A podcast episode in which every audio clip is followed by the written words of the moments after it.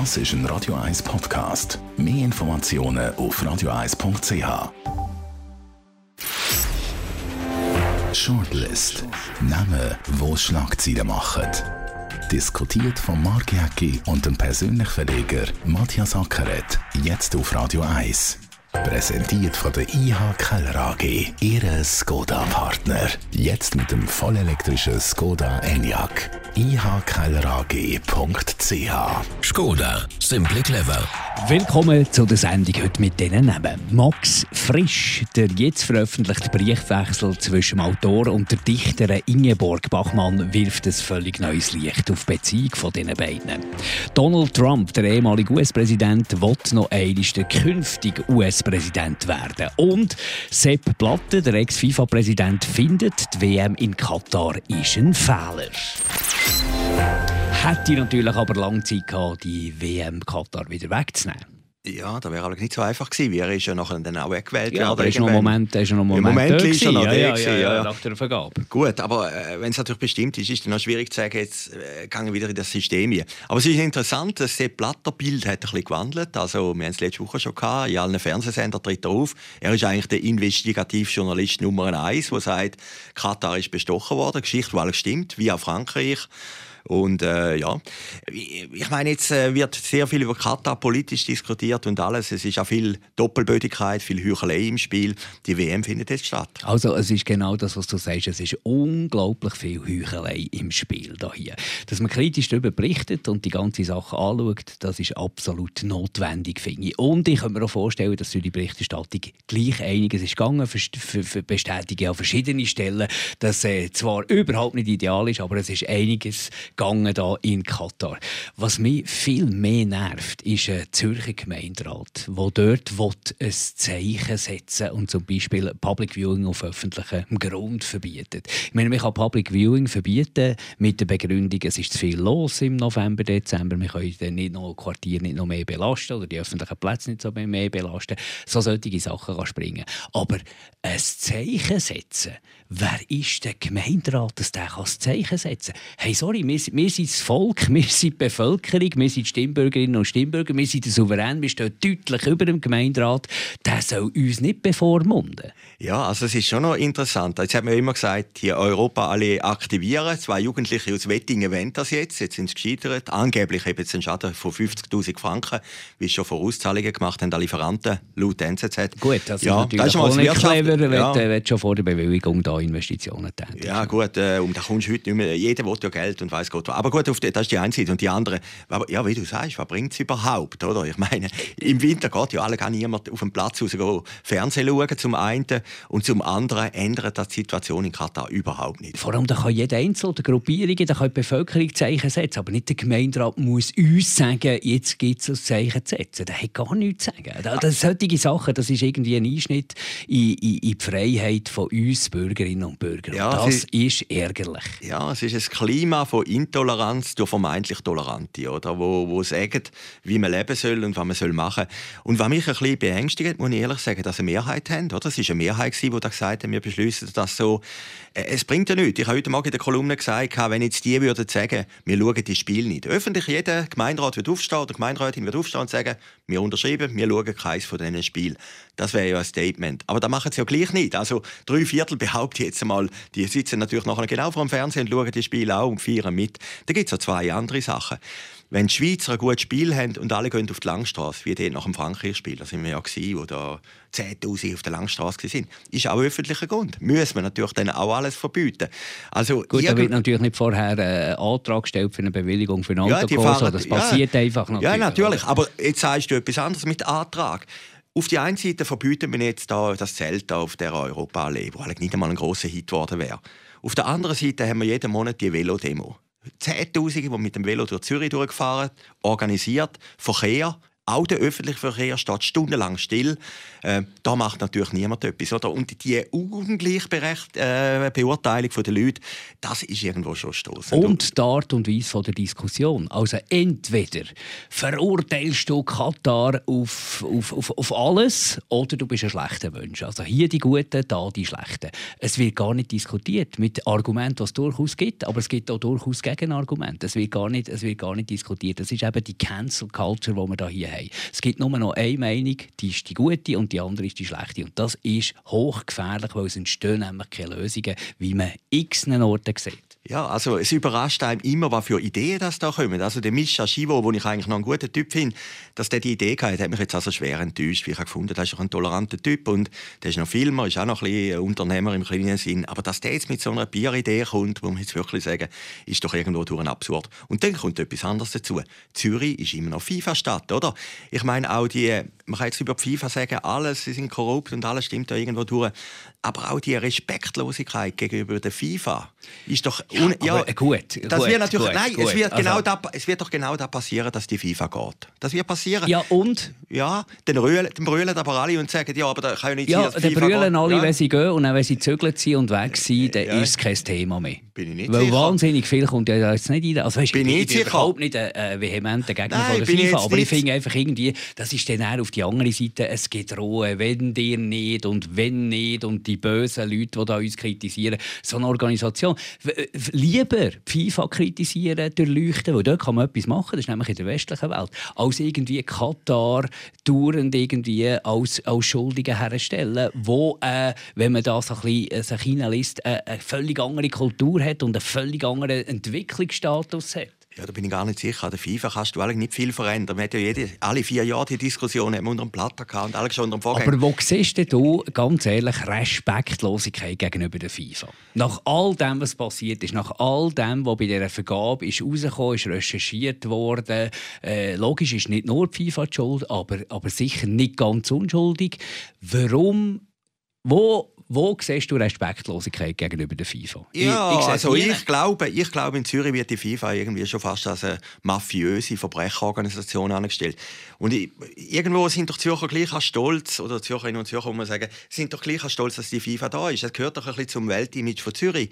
Ich würde es schade finden, wenn die FIFA gängte. Und höchstwahrscheinlich viele andere auch, Aber die es nicht laut sagen. Ja, Ja. wo es nicht laut sagen. Man kann auch anderer Meinung sein. Aber, Absolut. Aber, aber, aber ich finde doch irgendwo durch, es ist gleich ein Verein, der zum Renommee von Zürich auch irgendwo beiträgt. Und ja, also das ist jetzt eine andere Geschichte, da hast du schon recht. Aber auf die andere Seite, wenn wir nochmal auf dieses Thema zurückgehen, ja, ich, ich finde das einen komischen Entscheid vom, vom Gemeinderat. Ich meine, der Gemeinderat äh, in Zürich hast du ganz andere Probleme und, und die müssen wir eigentlich lösen. Jetzt nächstes Jahr haben wir große Arbeitslosigkeit, wir haben die Energiepreise, die hochgehen, die Inflation. Das sind doch Probleme, die sozialen Probleme. Wenn man ein bisschen durch die Stadt durchläuft, hat wieder mehr Bettler als sonst unterwegs. Das sind doch Probleme, die eine Stadt hat und nicht, ob jetzt zwei irgendwie auf der Europa lesen und ein Zelt aufstellen. Und es herrscht einfach irgendwie so ein Empö äh, Empörungsevent. Ich habe das Gefühl, so ein bisschen Empörungsevents. Irgendetwas sorgt für Empörung, wird aufgekocht. Ich meine, wir haben auch Zuschriften bekommen. Äh, einerseits macht der äh, kritische Hintergrundbericht über Katar und andererseits äh, macht der, äh, berichtet er darüber, über, über, die Sport, über die Sportlichen. Das sind doch absolut zwei Paar Schuhe. Das ist doch eine absolute Empörungsbewirtschaftung, wo oh, es gibt wieder irgendetwas, wo man sich aufregen kann. Alle rennen mit, alle diskutieren mit. Dann wird wieder ein neues Sau durch Gasse abgejagt. Also ich meine, es ist doch ein Unterschied, ob man äh, kritisch über, über Machenschaften von FIFA, von Katar, von was berichtet und dann auch über sportliche Ereignisse völlig auf den Sport bezogen berichtet. Das ist doch unser Auftrag. Ja gut, aber jetzt findet natürlich die Vermischung schon statt. Also Gemeinderat, oder? Das ist natürlich eine Vermischung von diesen zwei Themenkomplexen. Ja, ich, ich glaube ja immer noch und ich bin wirklich gespannt, ob das wirklich so ist. Am, am Sonntag fängt die WM an.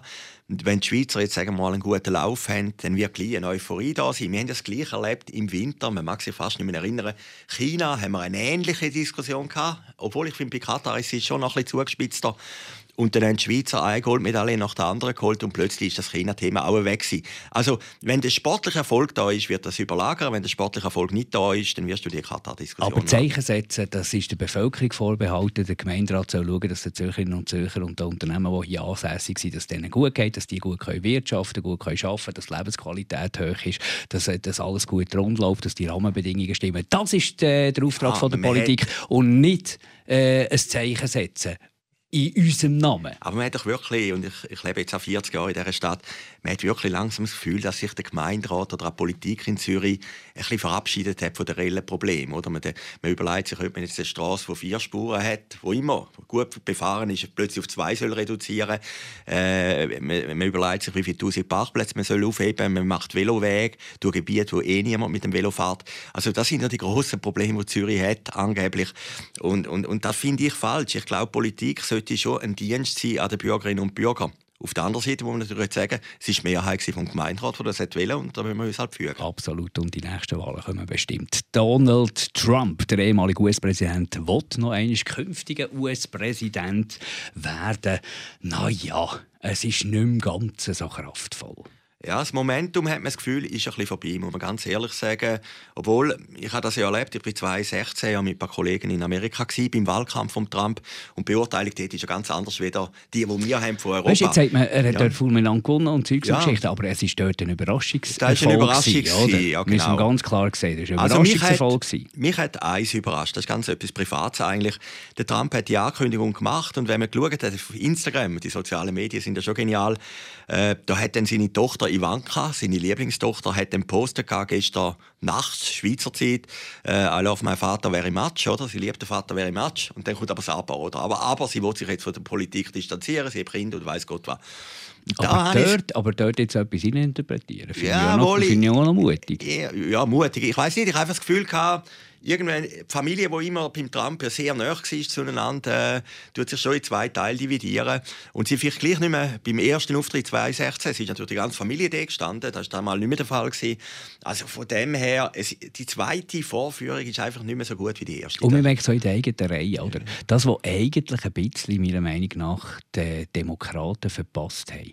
In dieser Zeit jetzt irgendwie, auch schon vorher, übrigens in, in, in den vier Jahren, wo der Trump äh, Präsident war, es gibt niemand Strahlendes, wo äh, mehr als Amerika, vielleicht sogar die ganze Welt hinter äh, Demokraten kann bringen Wie das ein Obama gemacht hat. Dort hat doch die ganze Welt positiv und vor allem ganz Amerika positiv äh, ist dort gestimmt gewesen. Und das haben Demokraten nicht mehr geschafft. Und darum sind jetzt wieder die Republikaner dort irgendwie am Ball, sind die, die Lärm machen. Und für Trump äh, ungemütlich, dass er eben starke andere äh, Republikaner hat, die ihm das Amt streitig machen die Kandidatur können vermeisen Ja, also aus meiner ganz minimsten Amerika-Erfahrung von fünf oder ja, mittlerweile sechs Jahren äh, würde ich den Trump noch nicht abschreiben. Ich meine, Nein, Trump will vor allem eins. Nicht, aber es ist nicht mehr ganz Es ist nicht mehr ganz gleich. Man weiß auch, wie er ist. Er hat seine Gegner und Find. Aber was er natürlich immer noch ist, er ist auch ein Entertainer, oder? Die Amerikanerinnen und Amerikaner, auch Gegner und Gegnerinnen, hat man irgendwie das Gefühl, sind auch ein bisschen süchtig nach ihrer täglichen Dosis Aber Trump, es hat eben ja. schon ein, bisschen ein Zeichen gegeben in den Midterms. Ja, die sind natürlich bitter die, die ganz grosse rote Welle ist nicht äh, ausgebrochen, wie man das hat vorausgeht. Und das hat es irgendwie gebraucht, für alles klar zu machen. Natürlich, ja. Das ist ein bisschen das Problem, oder? Es ist eigentlich der Lack ab, oder? Aber abschreiben würde der Trump nicht. Und ich könnte mir vorstellen, dass er wirklich der Kandidat wird, wie der andere, wenn er es geschickt macht, äh, der würde sich eher zurückziehen und vielleicht noch warten. Wir haben das Ähnliches erlebt in Deutschland 2002 wo äh, Angela Merkel gesagt hat, ja, der Stoiber soll es machen. Und der Stoiber ist dann in den Wahlkampf gegangen, hat dann verloren gegen den Schröder und sie ist dann nachher, äh, drei Jahre später die strahlende Siegerin gewesen. Und vielleicht ist manchmal die Politik erwarten besser. Und ich kann mir vorstellen, also würde ich sogar wetten, der Trump ist trotz allen Diskussionen und trotz allem, was jetzt da geredet und kritisiert wird, er wird der nächste Kandidat sein. Max Frisch, etwas ganz anderes, etwas feinstofflicheres, gehen wir da in die Literatur. Jetzt sind Briefwechsel veröffentlicht worden, die etwa 20 20 Jahre glaube ich, unter Verschluss zwischen dem Autor und der Dichterin und seiner Liebhaberin Ingeborg Bachmann. Und die werfen jetzt ein neues Licht auf die Beziehung von diesen beiden. Spannender Artikel von Per Theussen, glaube ich, in der NZZ am Sonntag, meine, meines Erachtens, glaube ich. Oder sonst irgendwie äh, auf aus dem NZZ-Verlag. Grossartig ist das auseinander. Und das Buch, das werde ich unbedingt lesen. Über 1000 Seiten, wo die Briefe, der Briefwechsel veröffentlicht wird. Mit immer so ein das Gefühl gehabt, das hat Ingeborg Bachmann natürlich auch ein bisschen, äh, suggeriert, dass sie eigentlich das Opfer war zum Teil auch toxische Beziehungen. Ja, das ist absolut. Ich finde das absolut genial und für mich ist das der Aufsteller von der Woche, der Briefwechsel, dass der erschienen ist. Oder auch Leute, die, die nichts mehr über Bachmann gelesen haben und nichts mehr wissen, interessieren sich dafür. Das ist im Prinzip äh, eine wahnsinnige Liebesgeschichte, muss ich vorstellen, 1958 bis 1963. Äh, ich bin noch nicht mal auf der Welt gewesen, hat die stattgefunden. Sehr eine offene Beziehung. Sehr eine offene. Mit natürlich dann gleich so eine... Eifersüchteleien, genau. Ängste, Unsicherheit. Also es ist eigentlich, würde man heute, wenn man nicht wüsste, dass das Max Frisch und Ingeborg Bachmann wären, würde man sagen, das ist auch zum Teil eine toxische Beziehung. Ja, natürlich eine Beziehung, wo, wo, wo man vielleicht auch selber mal erlebt hat oder, oder gehört hat davon. Aber es ist natürlich die Jahrhundertbeziehung, oder? Man muss sich das vorstellen. Der Frisch war schon ein Weltautor aus Zürich Zürich verheiratet und dann die Ingeborg Bachmann ist der absolute Superstar gewesen, schon auf dem Spiegelcover, das ist das Höchste, was es gibt, ist sie drauf gewesen, überall gefeiert und, und Leute, die sie kennt haben gesagt, eben, das war eine ganz eigentümliche Mischung gewesen zwischen Nähe und Weite, die sie gespielt hat. Also alle Männer sind irgendwie auf die abgefahren, oder? Und, und dann haben sich die gefunden und lustig ist ja, die Liebe hat angefangen in Paris, oder? Die, die erste Nacht war in Paris. Gewesen. Und äh, Ingeborg Bachmann ist dann auch nach Zürich gekommen, hat an der Feldeckstraße gewohnt, später im Niederdorf rein, im ehemaligen Haus von Gottfried Keller hat sie eine Wohnung gehabt und geendet hat das Ganze, wie könnte es anders sein, in Rom, oder? Und dann sind die auseinander wieder zusammengekommen und so. Und haben die Brief geschrieben und, und das ist wirklich ein grosses Kino. Man hat ja gewusst, dass der Frisch die Brief geschrieben hat. Die sind öffentlich Ja, aber äh, es ja. ist ja so gewesen, dass sie hat von ihm verlangen, während ihrer Liaison, was sie dann geschrieben haben, dass die Briefe nicht ver veröffentlicht werden, dass die verbrannt werden. Worauf er ihr geschrieben hat, äh, das, ist, das ist die Briefe, die ich dir schreibe, die du mir schreibst, sind mir und umgekehrt. Und äh, du kannst mir nicht sagen, ich soll die vernichten. Er hat ja dann noch einen Durchschlag gemacht, was ja auch speziell ist. Er von, von seinen Briefen, Briefe, ja. die er ihr geschrieben hat, hat er noch kopiert, so quasi. Also, wir weiss eben beide Seiten. Wir weiss, was er geschrieben hat und was sie geschrieben hat. Ja, und es sind, glaube ich, ein paar Briefe sind vernichtet. Sie hat dann in einem Wutanfall in Uetika, ja, der Frisch hat dann in Uetika am See gewohnt und sie in Zürich. In Uetika hat sie dann irgendein Tagebuch vernichtet. Also es fehlen ein paar Briefe. Aber, aber das Geniale ist ja, dass die 300 Briefe, glaube ich, sind, sind gelagert an der ETH in Max Frisch Institut, oder? Also die sind da gewesen. Und die Erben haben immer gesagt, wir müssen die Frist abwarten, bis das durch ist. Und jetzt haben die Erben von der Frau Bachmann haben gesagt, jetzt kann man es publizieren. Und ich muss sagen, in einer Zeit, wo man von Putin, von Trump, von Katar, von Weltuntergang, Rezession und weiß Gott was redet, finde ich das wirklich erfrischend, dass so eine kulturelle, so eine literarische Geschichte wieder zuvorderst auf dem Parkett und, ist. Und äh, Julian Schütt, Max Frisch, Biograf von der CA Media, Feuilleton-Redakteur dort, sagt ja im persönlichen Interview auch, es sind zum Teil hochliterarischste Briefe, die dort drunter sind. Also es ist auch für alle Literaturfreaks ein Genuss. Einerseits kann man natürlich ein bisschen durch Schlüsselloch durchschauen und eine Liebesgeschichte beobachten. Und andererseits ist es auch noch ein Lesegenuss, weil es einfach sprachlich gigantisch ist. Ja, der, Mann, äh, der Julian Schütt, der übrigens ein alter Schulkollege von mir, Max Frisch, Biograf, oder für den muss es natürlich ein absolutes Highlight sein. Er sagt, es sei nicht so eine große Sensation, was drin steht. Das mag ja sein, aber ich glaube, die Sensation ist, dass es so ein Thema ist. Also auf der Zeit auf dem Cover. Dann ist es auf der NZZ am Sonntag auf dem Cover gewesen. Ganze Seite Tagesanzeiger, ganze Seite NZZ. Wo man durchschaut durch den Blätterwald, wird der Briefwechsel kommentiert. Und ich meine, ich muss sagen, ist doch etwas Wunderschönes. Eine Liebe, die war vor etwa 60, 70 Jahren. Beide Exponenten, die leben schon lange nicht mehr. Dass das nochmal in allen Facetten äh, diskutiert wird und hinterfragt wird und vielleicht auch in Bezug auf das Eigenleben gezogen wird etwas mehr gibt es ja gar nicht. Also das Buch kann man jetzt äh, kaufen und es lohnt sich. Wir haben es nicht gut gemacht, ist der Titel als Zitat der Briefwechsel, einzigartige Dokumentation von einer Liebesbeziehung vom berühmten Paar oder vom berühmtesten Paar von der deutschsprachigen Literatur. Das ist die Shortlist von heute. Danke für das Interesse und bis nächste Woche. Shortlist mit dem Mark Jäcki und dem Matthias Ackeret zum Nachlesen und abonniere als Podcast auf radioeis.ch.